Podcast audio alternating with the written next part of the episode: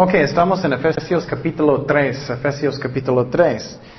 Y uh, siempre estoy diciendo, es muy importante que leamos toda la Biblia, no solamente un salmito ya para acá, un, un, un capítulo en Mateo. Pero Dios escribió la Biblia y necesitamos leerlo, um, porque Dios escribió la Biblia. Entonces, en Efesios uh, capítulo 3, vamos a mirar que Pablo era en la cárcel, pero él era prisionero por amor, no porque él necesitaba estar. Tenemos que entender eso. ¿Qué es la razón que servimos a Jesucristo? Porque lo, amam lo amamos, ¿no? Porque tengo amor para Él. No es porque, Uy, tengo que hacer algo, tengo que limpiar, oh, o tengo que evangelizar. Oh. No, tenemos que hacerlo porque amamos a Cristo, ¿no? Y Dios no quiere que estamos quejando, que estamos haciéndolo por amor. Ustedes no les gustan cuando personas están quejando constantemente, ¿no? Entonces Dios quiere que estamos sirviéndolo por el amor. Y piensa lo que Él hizo por ti, ¿no? Murió en la cruz, tanto lo que Él hizo por ti. Y tengo que ir a la iglesia, o tengo que hacer eso. Eso está mal, ¿no? Tenemos que servir a Dios con amor en mi corazón. Y Pablo escribió este libro de la cárcel en Roma. También él escribió otros libros, Filipenses y también uh, Colosenses, también de la cárcel. En otra lección que tenemos, podemos tener en eso es que hay razones que tengo pruebas en mi vida. A veces no entendemos por qué estoy sufriendo, por qué tengo problemas con mi salud o lo que sea. Hay razones por todo y tenemos que entender eso. Y Pablo, él podía tener una mala actitud. Ay, ¿por qué estoy en la cárcel? ¿Por qué? ¿Dónde estás, Señor? ¿Qué estás haciendo? No, él tenía un buen corazón. Bueno, voy a usar mi tiempo para Cristo como puedo. Y, amor era la razón él estaba en la cárcel, porque él tenía amor por las ah, ah, personas que él estaba evangelizando también. En Efesios 3.1, ¿qué dice? Por, causa, por esta causa yo, Pablo, prisionero de Cristo Jesús, por vosotros los gentiles, gentiles que son personas que no son judíos. Entonces, él estaba en la cárcel, ¿por qué? Por el amor. Él podía estar en otra parte, eso tiene que ser el motivo en mi corazón para hacer las cosas. Entonces, él estaba uh, sufriendo persecución. ¿Por qué? Porque él no estaba enseñando que tienes que guardar la ley, que tienes que guardar los días de sábado, que tienes que reposo, que tienes que circuncidar sus hijos. ¿Y qué pasó? Los judíos enojaron mucho y ellos, ¿qué? Ellos acusaron a él de muchas cosas. Y la historia es que Pablo siempre quería evangelizar en Jerusalén. Y él finalmente fue a Jerusalén para evangelizar a los judíos. Y él estaba en el templo. Pero ¿qué pasó? Algunos de los judíos enojaron, ellos estaban acusándole de, llevar un eh, gentil en el templo.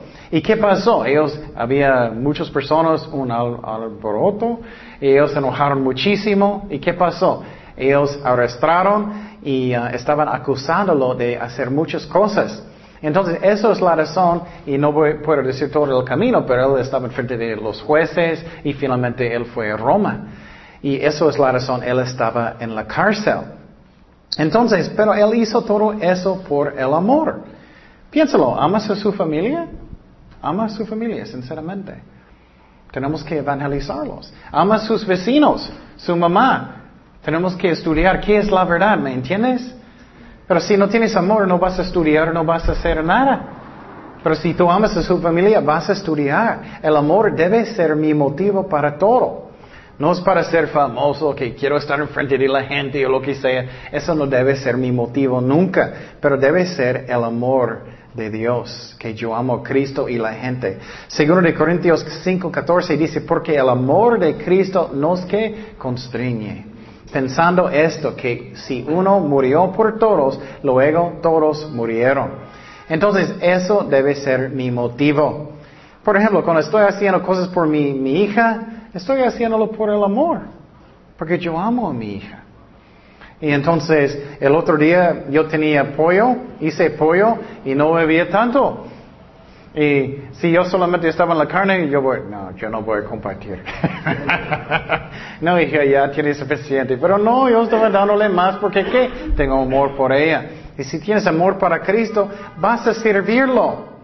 Y tenemos que entender, eso también era el motivo de Jesucristo de venir por nosotros, porque Él nos ama, Él quería salvar su alma. Pero cuando personas no quieren aceptar a Cristo, ¿qué pasa? Cuando personas no quieren arrepentir, duele el corazón de Dios. Muchas veces personas piensan que solamente Él es enojado. No es cierto. Duele el corazón de Dios cuando tú no quieres arrepentir. Como si tienes un hijo que anda mal. Mira el corazón de Dios. Mateo 23, 37, Jesús estaba llorando sobre Jerusalén. Jerusalén, Jerusalén, que matas a los profetas y apedreas a los que te son enviados. ¿Cuántas veces quise juntar a tus hijos como la gallina junta sus polluelos debajo de las alas? Y no que no quisiste. Ese es el corazón de Dios. Él quiere alcanzar su alma. Él quiere perdonarte. Entonces, cuando Jesús estaba en la cruz, estamos pensando en su muerte y resurrección um, pronto. Vamos a celebrar el, día domingo resurrección. Entonces, ¿por qué Él estaba en la cruz?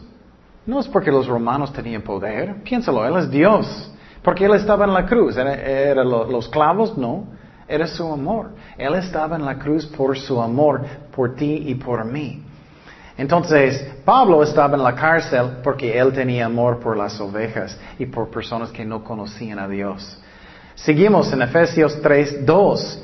Si es que habéis oído de la administración de la gracia de Dios que me fue dada para con vosotros, que por revelación me fue declarado el ah, misterio, como antes lo he escrito brevemente. Entonces, él está hablando de un misterio. ¿Qué es este misterio? Como antes lo he escrito brevemente, leyendo lo cual podéis entender cuál sea mi conocimiento en el ministerio de Cristo, uh, misterio de Cristo, misterio que en otras generaciones no se dio a conocer a los hijos de los hombres, como ahora es revelado a sus santos apóstoles y profetas por el Espíritu. Entonces, ¿qué es este misterio? Él dice aquí que los gentiles son ah, coherederos y miembros del mismo cuerpo y copartícipes de la promesa en Cristo Jesús por medio del Evangelio. Entonces, ¿qué, ¿qué, es eso? El misterio es que los judíos y los gentiles van a ser un solo cuerpo. Y los judíos nunca pensaban Los gentiles, ellos pueden, claro, antes en el Antiguo Testamento pueden circuncidar sus hijos, pueden entrar en, el pacto con Israel para ser salvados. Pero nunca los judíos pensaban que ellos van a como ser igual como familia. Nunca. Entonces, ellos son coherederos. Entonces, ustedes son iguales como los judíos cristianos, estoy hablando, como todos. Entonces, eso es el misterio que ellos no sabían antes en el Antiguo Testamento. Entonces, eso es hermoso. Me gusta que la familia de Dios somos iguales en Cristo. Algunas personas sienten que ellos son peores. Oh, no soy judío, no soy cristiano judío, soy menos importante. No es cierto. Somos iguales en Jesucristo. Herencia, somos el mismo cuerpo. Entonces, pero los judíos y los gentiles antes eran como enemigos. Los judíos pensaban, ay, los gentiles no pueden ser salvados. Tenemos que entender que los, gentiles antes andaban muy mal. Por ejemplo, en Roma era normal para tener un, niño para tener sexo. Es muy triste, pero eso era normal en los tiempos de los romanos. Entonces, para que los judíos y gentiles son, son unos, eso es un trabajo que Dios no dijo antes, pero Él siempre dijo que Él quería alcanzar los ah, gentiles. Y para que entiendas cuánto era como pleitos entre los judíos y gentiles, ¿recuerdas que Pablo fue a Jerusalén para predicar? Y ellos arrestaron a Pablo, él subió a un, parte donde estaban los soldados y él dijo, quiero predicar, quiero predicar. Él estaba predicando a los judíos. Y él estaba compartiendo. Y ellos estaban escuchando muy bien hasta que finalmente él dijo, yo fui a los gentiles. Y ellos se enojaron muchísimo, estaban tirando uh, polvo en el aire, ellos se enojaron mucho. Entonces, es un milagro que los judíos y los gentiles Somos el mismo cuerpo en Jesucristo. Entonces Pablo habló de eso. Somos salvados en la misma manera, por fe, no por la ley. Ya somos salvados a través de Jesucristo por fe, no por la ley. Y vamos a mirar que Pedro explicó eso también. Hechos 15, 7, que dice, y después de mucha discusión, ellos tenían una junta. ¿Cómo, qué necesitamos hacer para ser salvados? Pedro se levantó y les dijo, varones hermanos, vosotros sabéis como ya hace algún tiempo que Dios escogió a los gentiles oyesen por mi boca la palabra del Evangelio y creesen. Y Dios que conoce los corazones les dio testimonio dándoles el Espíritu Santo mismo que a nosotros y ninguna diferencia hizo entre nosotros y ellos, purificado por la que? Por la fe sus corazones. Ahora pues, ¿por qué tentáis a Dios poniendo sobre la cerviz de los discípulos un yugo que ni nosotros, nuestros padres, ni nosotros hemos podido llevar? Antes creemos que por la gracia del Señor Jesús seremos salvos de cual igual modo que ellos. Entonces no, ya no necesitamos guardar la ley el día de sábado, circuncidar sus hijos y todo eso ya podemos comer carnitas. Mucho no es bueno, pero podemos. Y somos salvados por medio de la fe y somos un solo cuerpo, los judíos y los gentiles, en Jesucristo. Somos iguales. Y eso me encanta. Me encanta el reino de Dios. No es como tú eres mejor que yo, yo soy mejor que tú, nada de eso. Somos iguales en Jesucristo. Eso me encanta. No es como el mundo. No es como el mundo. Pero en el Antiguo Testamento, los profetas, Dios siempre dijo, quiero alcanzar los gentiles, no judíos, pero no con tantos detalles, solamente algunas profecías. En Isaías, profeta, él escribió esos 700 años antes que Cristo nació. Isaías 42, 6. Y yo, Jehová, te he llamado en justicia y te sostendré por la mano te guardaré y te pondré por pacto al pueblo y por luz a las naciones, los gentiles. Él siempre quería alcanzar los um, gentiles también. Y tú dices, ¿por qué Dios escogió Israel entonces para ser un ejemplo para el mundo? No es porque ellos son mejores, no es eso. Todos somos qué? Pecadores, ¿no? Cada persona. Entonces, pero la cosa que es muy interesante es que los judíos ellos siempre estaban buscando al Mesías. Ellos no podían entender porque algunas profecías dicen que Él iba a sufrir, otros dicen que Él va a reinar. Y lo que es interesante es tú puedes estudiar los rabies de tiempos pasados. Algunos dicen que ah, había dos, vamos a tener dos Mesías, uno para sufrir y uno para reinar. Pero ellos no entendieron que ¿qué? hay dos venidas de Cristo. Él vino primeramente ¿qué? Para sufrir y morir y otra vez Él va a regresar otra vez por nosotros. Entonces, seguimos en versículo 7. Dice, de cual yo fui hecho ministro por el don de la gracia de Dios que me ha sido dado según la operación de su poder. Entonces Pablo en esta parte está diciendo que él tiene un don de ser un apóstol, evangelista, pastor y un ministro. Un ministro es un serviente, un diácono, es un serviente de Jesucristo. Entonces, um, quiero decir, si Dios va a llamarte de hacer algo, Él va a darte el poder. Muchas veces personas dicen, ay, no puedo hacer nada. no soy nadie, no puedo, no puedo. Dios va a darte el poder que que necesitas para servirle. Entonces tú puedes servir a Dios. Tú sientes, no soy nadie, un, nadie, ni una persona es alguien, solamente Cristo, ¿no? Entonces Dios va a darte el poder. Y Pablo dijo aquí que operación de su poder. Entonces Dios no, no debemos desanimar. Dios va a darme el poder para servirle. Entonces necesitamos ser llenos del Espíritu Santo. Cada día. Ustedes saben cuando estás en la carne, sientes débil. Todo el día necesitamos orar, Señor, lléname con tu Espíritu Santo otra vez. Dame tu poder. Lléname con tu Espíritu Santo. Y Dios usa personas que son llenos del Espíritu Santo. Dice, um, mira lo que pasó uh, con este ejemplo de Esteban en Hechos 6, 5. Agradó la propuesta a toda la multitud y eligieron a Esteban, varón que lleno de fe y del Espíritu Santo. A Felipe, a Procuro y a Nicanor y Timón y para, Parmenas y a Nicolás, Nicolás,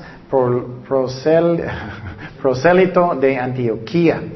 Entonces, ah, ¿qué pasó? Él estaba lleno del Espíritu Santo y de fe. Si quieres que Dios te use más solamente, necesitamos el Espíritu Santo y obedece a Dios. Con el poder de Dios, Dios puede usarte. Y, no, no, y tenemos que empezar de servirle y Él va a darnos su poder. Efesios 3.8 dice, a mí que soy menos que el más pequeño de todos los santos. Wow, ¿por qué Pablo dijo eso? Porque él estaba persiguiendo la iglesia. ¿Recuerdas? Él era horrible. Él estaba entrando en las casas de los cristianos, sacándoles de sus casas, llevándolos a la cárcel. Él era muy malo. Entonces él todavía sentía la carga, oh, yo, yo, yo era muy malo. Pero gracias a Dios, Él puede perdonar cualquier cosa que hicimos si queremos arrepentir. Me fue dada esta gracia de anunciar entre los gentiles el evangelio de las uh, inescrutables, inescrutables riquezas de Cristo y de aclarar a todos, todos cuál sea la dispensación del misterio escondido desde los siglos, siglos en Dios, que creó todas las cosas. Entonces, ¿qué está diciendo aquí? Pedro otra vez sentía muy mal porque él estaba persiguiendo la iglesia, pero Dios en su amor, él estaba usándolo otra vez. Muchas veces los pastores de las iglesias cristianas eran muy malos antes en el mundo. Y Dios es amor, Él puede usarte y Él tiene humildad porque Él estaba mirando que su pecado. Nunca debemos tener orgullo. Tenemos que mirar nosotros mismos. Muchas veces somos, ay, mira lo que él está haciendo, mira lo que ellos están haciendo, mira lo que ellos están haciendo. Pero necesitamos mirar a nosotros mismos, ¿no? Para tener humildad. Romanos 2, 21 dice, tú pues que enseñas a otro, ¿no te enseñas a ti mismo? Tú que predicas que no se ha de hurtar, ¿hurtas? Tú que dices que no se ha de adulterar, Tú que abominas de los ídolos, cometes sacrilegio. Entonces, ¿qué estamos mirando aquí? Tenemos que mirar a nosotros mismos en vez de mirar a otras personas. ¿Qué más podemos uh, entender de este pasaje? Jesús es el creador. Muchas veces no pensamos en eso. ¿Quién es el creador? Jesucristo es el creador. Eso es lo que dice la Biblia. Él es el creador de todo, el universo. Colosenses 1.15, ¿qué dice? Él es la imagen de Dios, Cristo, invisible, el primogénito de toda creación. Cuando dice primogénito aquí significa el más importante. Los testigos de Jehová dicen que Él es una creación, no es cierto, Cristo es eterno. Porque en Él fueran creadas. Todas las cosas. Él no es una creación. Las que hay en los cielos, las que hay en la tierra, visibles y invisibles, sean tronos, sean dominios, sean principados, sean potestades, todo fue creado por medio de Él y para Él. Cristo es el creador. Qué increíble, ¿no? Entonces, cuando Él estaba caminando en la tierra, Él creó todo. Él creó su alma. Él es el creador, Él es Dios. Seguimos en versículo 10. Efesios 3.10 dice, para que la multiforme sabiduría de Dios sea ahora dada a conocer por medio de la iglesia a los principados y potestades en los lugares celestiales, conforme al propósito eterno que hizo en Cristo Jesús, nuestro Señor. Entonces, eso es muy importante que entendamos. Está hablando de la sabiduría de Dios. A veces solamente tenemos que tener fe, ¿no? A veces no podemos entender lo que Dios está haciendo. O bueno, muchas veces, ¿no? Ay, Señor, ¿qué estás haciendo? No entiendo. ¿Por qué estoy en esta situación? ¿Por qué tengo esas pruebas? ¿Por qué todo eso está pasando en mi vida? No entiendo. Tenemos que entender que Dios tiene un plan. Su sabiduría es más alto que yo puedo pensar. ¿Me explico? Tenemos que confiar en Él, aunque a veces no entiendo. A veces cosas pasan en mi vida, personas mueren o tengo pruebas en mi trabajo o mi familia, lo que sea. A veces estoy causando mis propios problemas también. Pero tenemos que confiar en Cristo. A veces no entendemos lo que está pasando. Mira lo que dice en Isaías 55.8. Porque mis pensamientos no son vuestros pensamientos, ni vuestros caminos mis caminos, dijo Jehová. Como son más altos los cielos que la tierra, así son mis caminos más altos que vuestros caminos, y mis pensamientos más que vuestros pensamientos. Entonces muchas veces Dios está haciendo cosas que no entiendo y tengo que tener confianza en Él, aunque y fe, aunque yo no entiendo lo que Dios está haciendo. Él tiene propósitos por todo. Y cuando tengo dudas en mi corazón, necesito mirar la cruz que Él todavía me ama, que Él me ama. Um, está hablando aquí también de um, uh, principados y todo eso. Eso está hablando de ángeles, de ángeles. La cosa que es muy interesante es que los ángeles no sabían el plan de Dios tampoco. Muchas veces pensamos que los ángeles saben todo. No. Ellos no saben todas las cosas. Ellos están mirando qué está pasando, qué está pasando, qué es el plan de Dios. Primero de Pedro 1.12 que dice, a estos se les reveló que no para sí mismos, sino para nosotros. Administraban las cosas que ahora os son anunciadas por los que os han predicado. El Evangelio por el Espíritu Santo enviado por, uh, del cielo, cosas en las cuales anhelan mirar qué? Los ángeles, wow, qué raro. Ellos no saben todo, ellos están mirando, mira, Cristo está haciendo eso, eso está pasando. Ellos no saben todas las cosas, no saben. Esa es otra razón que Cristo no puede ser Miguel el ángel, porque Cristo sabe, Él es Dios, Dios sabe todas las cosas. Entonces, um, qué interesante. Pero quiero decir otra vez que Dios en su sabiduría, Él tiene un plan, que a veces no entiendo lo que Él está haciendo y necesitamos seguir buscando a Jesucristo. ¿Qué pasó en la vida de José? Me gusta su ejemplo mucho. Nosotros Gustamos mucho, ¿no? Ejemplo de José. ¿Qué pasó? Él era buen hijo. Ellos le vendieron a Egipto y sus hermanos le traicionaron. Él estaba en la casa de Potifar sirviéndose fielmente. ¿Y qué pasó después de eso? Su uh, esposa de Potifar acusó a él de violarla. Y después de cárcel, y nosotros somos como, qué increíble. Pero tú puedes imaginar si tú fueras en su lugar. ¿Y qué pasó después de eso? Él estaba en la cárcel y siempre pensaba, oh, voy a salir, voy a salir. Y finalmente, ¿qué? Él era el número dos en Egipto. A veces no entiendo lo que está pasando y tenemos que confiar en Dios, aunque no entiendo muchas veces. Otro ejemplo que me gusta mucho es el rey David. Dios prometió a David que él va a ser el rey, ¿recuerdas? Él mandó a Samuel, él ungió a David con aceite, tú eres el rey.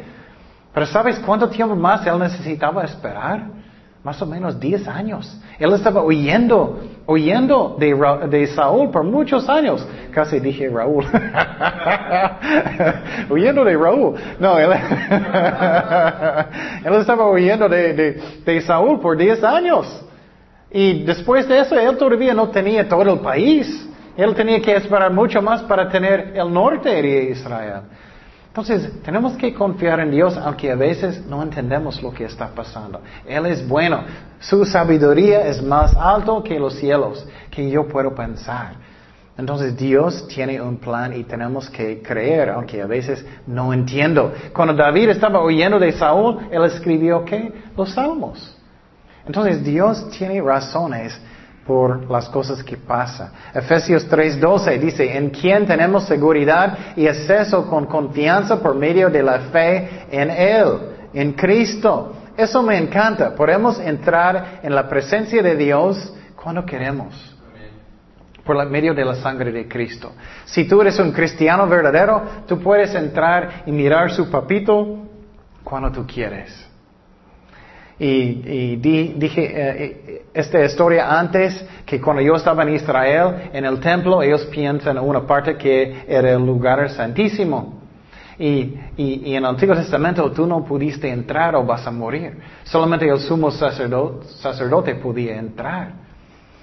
Y, eh, pero cuando yo estaba en Israel, en esta parte del templo, yo entré, ellos tienen un chiquito, muy chiquito edificio allá donde está. Pero yo sentía libertad de entrar en el trono de Dios por medio de la sangre de Cristo. Y podemos entrar en su presencia por fe cuando queremos.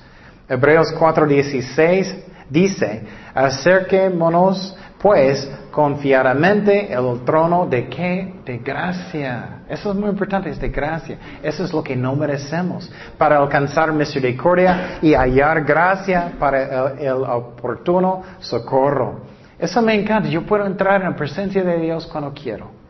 Cuando quiero. Y claro, si tengo algo en mi corazón, el Señor, perdóname, ya puedes entrar. Pero no, no es como el Antiguo Testamento, que si tú vas a entrar en la presencia de Dios, en el templo, en el lugar santísimo, ya, ya estás muerto, eh, ya en fuego. ¿Qué pasó cuando Jesús murió en la cruz? La cortina que cortó en la mitad. Entonces ya podemos entrar en el uh, lugar santísimo con Dios. Um, y muchas veces tenemos que entender eso. Muchas veces actuamos, actuamos como católicos. Cristianos hacen eso a veces. Posible pecaste y sientes, hoy Señor, no puedo hablar contigo. Hoy Señor no puedo entrar en su presencia. Hoy Señor necesito hacer buenas obras hasta que tú puedes aceptarme. No, solamente por medio de la fe y confesando a Cristo mi pecado y puedo entrar en su presencia. 13, 3.13 dice, por lo cual pido que no desmayéis a causa de mis tribulaciones por vosotros, las cuales son vuestra gloria. Por esta causa dobló mis rodillas ante el Padre de nuestro Señor Jesucristo. Entonces, ¿qué miramos aquí? Él dice, no quiero que ustedes sienten mal porque estoy en la cárcel, porque estoy sufriendo. Él hizo por el amor de Dios, porque Él quería alcanzar los gentiles. Y otra vez, Dios tiene un plan para su vida. No sientes nunca que Él va a abandonarte. Sigue buscando a Dios con todo su corazón. Él tiene su plan para su vida. Él tiene uno. Y Pablo estaba en la cárcel, él, estaba en la voluntad de Dios exactamente. Efesios 3:15 dice, de quien toma nombre toda familia en los cielos y en la tierra para que os dé conforme a las riquezas de su gloria y ser fortalecidos con poder en el hombre interior por su espíritu. Entonces Pablo está empezando de orar aquí. Y él está orando primeramente que somos fortalecidos en el poder del Espíritu Santo. ¿Por qué? Somos débiles. ¿Cuántos de nosotros sentimos débiles? Yo mucho. Y necesitamos orar hasta que Dios me llene con tu Espíritu Santo y me da su fuerza. Porque somos débiles. Es como es. Mira lo que dijo Jesucristo a, sus discípulos. Mateo 26, 41. Velad y orad para que no entréis en la tentación. El Espíritu a la verdad está dispuesto, pero la carne es que es débil. Somos débiles. Entonces Él está orando. Él está en la cárcel orando por las ovejas de Dios, que ellos van a ser fuertes en el Espíritu Santo. Y nosotros tenemos que hacer lo mismo porque somos débiles. Y vamos a mirar más lo que Pablo oró en la cárcel. Y eso me encanta. Nosotros posible estamos, si nosotros fuéramos en la cárcel, ¿qué vamos a orar? Ay Señor, sácame, sácame. Pero Él está orando por las ovejas de Dios. Eso es el amor.